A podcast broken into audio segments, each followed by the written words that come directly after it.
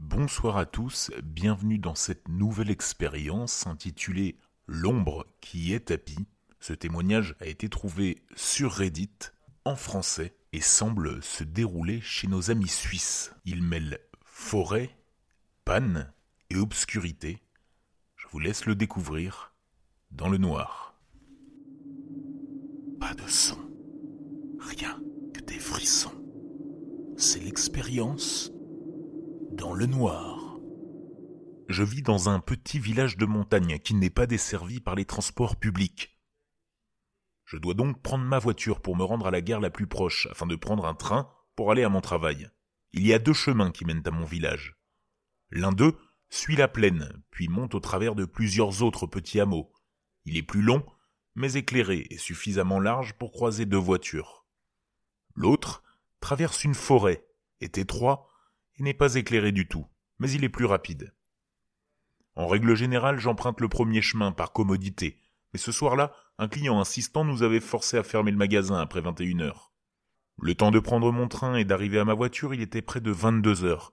Je n'avais pas encore mangé et j'étais fatigué.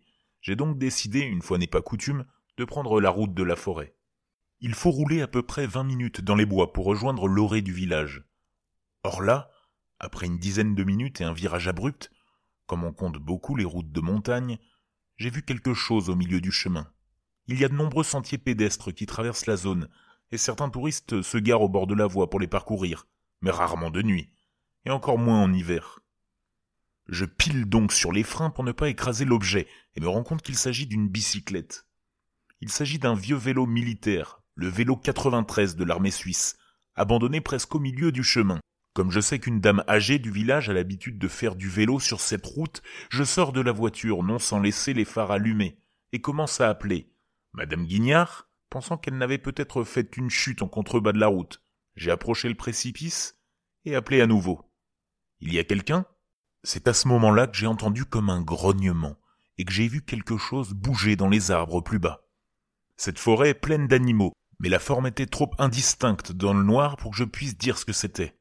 Pris de peur, je me suis retourné avec l'intention de repartir à ma voiture pour prendre mon téléphone. Mais quand je me suis retourné, le vélo n'était plus là. J'ai commencé à paniquer et à regarder autour de moi.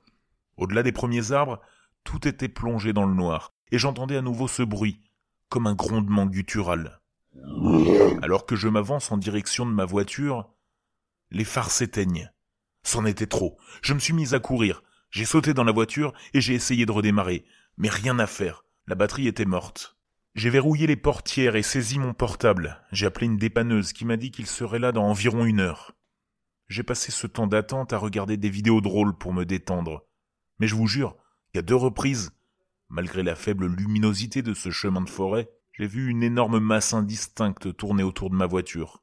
Il me semble même que cette chose, quelle qu'elle soit, ait touché l'aile droite et fait bouger le véhicule.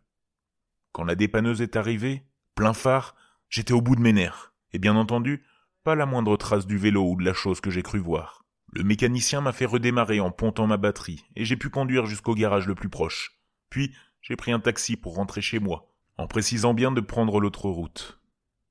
Plus tard, j'ai appris que l'alternateur de ma voiture avait grillé, raison pour laquelle la batterie ne se rechargeait plus.